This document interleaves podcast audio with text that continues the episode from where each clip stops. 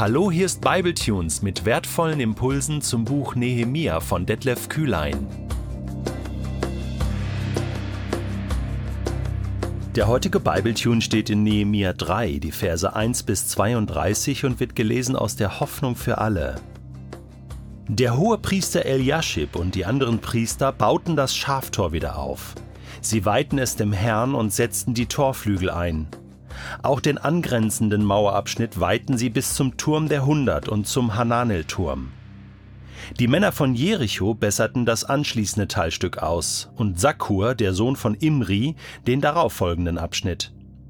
Das Fischtor errichtete die Sippe Sena.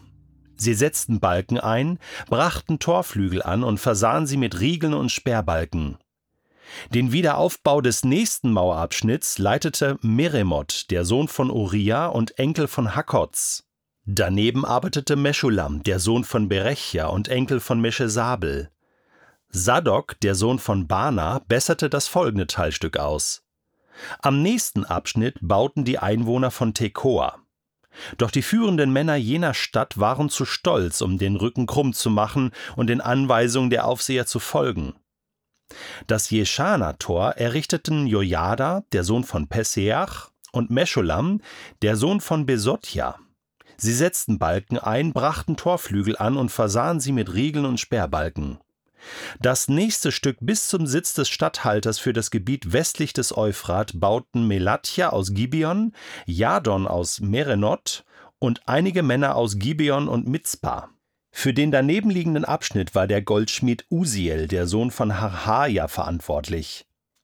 Der Salbenmischer Hanania leitete die Arbeiten am nächsten Stück. Diese beiden befestigten Jerusalem bis zur breiten Mauer. Daneben baute Rephaja, der Sohn von Hur, dem die eine Hälfte des Bezirks Jerusalem unterstand. Jedaja, der Sohn von Harumaph, leitete die Arbeiten am folgenden Mauerabschnitt, der an seinem eigenen Haus entlang führte. Das nächste Stück besserte Hattusch, der Sohn von Haschabneja, aus.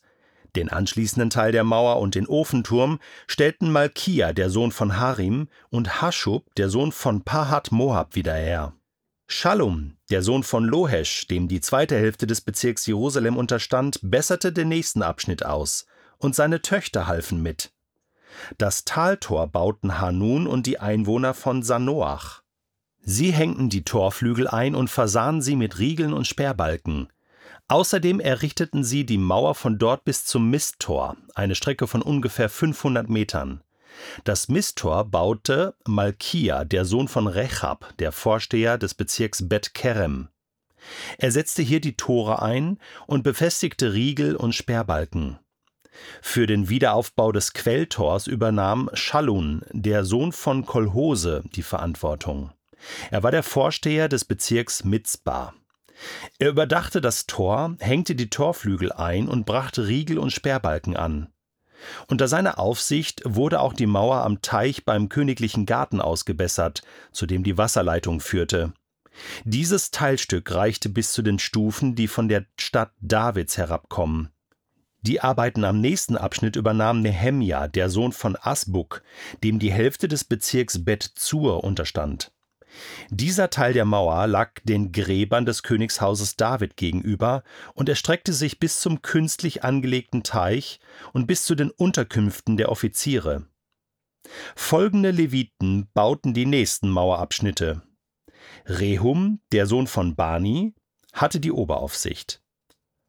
Haschabja, der Vorsteher über die Hälfte des Bezirks Keila, besserte das nächste Teilstück aus. Daneben arbeiteten die Leviten unter der Führung von Benui, dem Sohn von Henadad.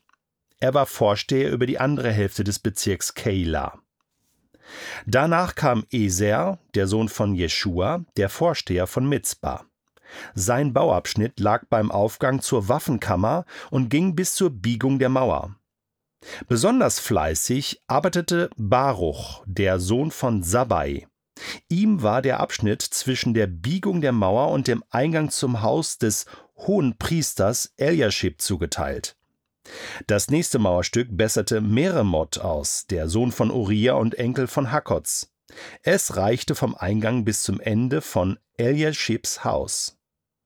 Die folgenden Abschnitte wurden von Priestern aus der Umgebung von Jerusalem gebaut. Benjamin und Haschub leiteten die Arbeiten am nächsten Teilstück, das ihren Häusern gegenüber lag.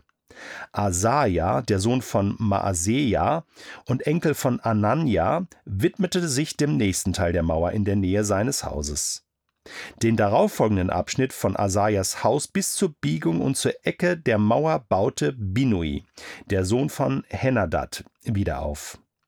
Palal, der Sohn von Usai, war verantwortlich für das Teilstück, das an der Mauerecke begann, und für den oberen Turm, der am königlichen Palast beim Gefängnishof vorspringt. Pedaja, der Sohn von Parosch, und die Tempeldiener, die auf dem Hügel Ophel wohnten, besserten den anschließenden Abschnitt aus bis zu der Stelle gegenüber dem Wassertor im Osten und dem vorspringenden Turm. Das nächste Stück vom vorspringenden Turm bis zur Mauer auf dem Hügel Ophel bauten die Einwohner von Tekoa. Oberhalb des Rosttores arbeiteten die Priester, jeder an dem Stück, das seinem Haus gegenüber lag. Auch Zadok, der Sohn von Immer, hatte die Verantwortung für den Teil der Mauer, der seinem Haus am nächsten war. Den folgenden Abschnitt besserte Schemaja aus, der Sohn von Shechania, der Wächter am Osttor. Daneben leiteten Hanania, der Sohn von Schelemja, und Hanun, der sechste Sohn von Zalaf, die Arbeiten. Meschulam, der Sohn von Berechja, baute den folgenden Mauerteil gegenüber seinem Haus wieder auf. Das nächste Teilstück bis zum Haus der Tempeldiener und der Händler gegenüber dem Wachtor und bis zum oberen Raum an der Mauerecke besserte der Goldschmied Malkaja aus. Den letzten Mauerabschnitt von dort bis zum Schaftor errichteten die Goldschmiede und die Händler. Ich weiß genau, was du jetzt denkst. Du hast dich wahrscheinlich, genauso wie ich, während dieser 32 Verse gefragt, Nehemia, was soll das? Warum schilderst du so detailliert? Mauerabschnitt für Mauerabschnitt, Name für Name, Bauleiter für Bauleiter, Familie für Familie, den Wiederaufbau der Jerusalemer Stadtmauer. Fast ein ganzes Kapitel, 32 Verse. Äh, du hast gemerkt, wie ich Mühe hatte, die Namen sauber auszusprechen. Es war nicht so einfach. Ich musste oft unterbrechen und ich frag mich, Nehemiah, Nehemiah, du hättest uns das wirklich einfacher machen können. Du hättest irgendwie sagen können, äh, keine Ahnung, 243 Mitarbeiter äh, bauten an 54 Mauerabschnitten von A bis Z äh, in äh, zwei Wochen äh, die Mauer äh, wieder auf. Punkt. Man hätte das in einem Satz zusammenfassen können. Man hätte sich das einfacher machen können. Warum so ausführlich? Tja, was ist die Antwort auf diese Frage? Nehemia wollte es halt genau nehmen? Nehemia hat sich genauestens aufgeschrieben, wer was gemacht hat. Unter anderem äh, waren da welche aus Tekoa, die sich geweigert haben. okay, ja, das wurde auch vermerkt. Ne? Die haben nicht mitgemacht. Aus einer anderen Familie haben sogar die Töchter mitgeholfen. Schau her. Auch interessant. Die Priester haben mitgeholfen. Ja, es ist schon interessant, wer da alles mitgeholfen hat, oder? Und weißt du was? Ist das nicht genau der Punkt? Es ist nicht unwichtig, wer da mithilft beim Bau der Mauer. Im Gegenteil. Es ist sehr wichtig. Es ist so wichtig, dass Nehemia jeden Einzelnen mit Namen erwähnt und genau beschreibt, was haben die gemacht? Hey, die Familien konnten das später in den nächsten Generationen nachlesen in dem Buch und sehen, guck, meine Eltern, meine Großeltern, meine Familie, wir waren auch dabei, wir haben auch aufgebaut. Ja, das ist eben nicht unwichtig, das sind nicht 243 irgendwers und irgendjemands anonyme Gesichter. Nein, das sind Persönlichkeiten, Individuen, das sind Menschen mit Namen. Die haben sich die Hände blutig gearbeitet, die haben geschwitzt, die haben das mit ihrem Leben verteidigt. Die werden erwähnt. Und egal an welcher Stelle du im Reich Gottes mitarbeitest, du verdienst es, erwähnt zu werden mit Namen weil es geht um dich und es geht um deine Taten und deine Leistung, dein Mithelfen. Diese Menschen sind verewigt im Wort Gottes in der Bibel, wie viele anderen auch. Die haben da nur ein paar Steine hingesetzt, in Klammern, nur ein paar Steine. Aber sie werden mit Namen genannt. Ist das nicht eine große Ehre? Und genauso sollten wir alle Menschen um uns herum ehren, wenn sie etwas tun, was Bedeutung hat.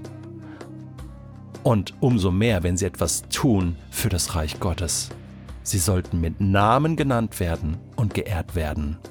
Und wenn du Verantwortung hast für Teams in deiner Kirche, in deiner Gemeinde, egal wo, dann nimm dir das vor, dass du auch die unscheinbarsten Menschen erst für das, was sie tun, denn das würde Gott auch tun.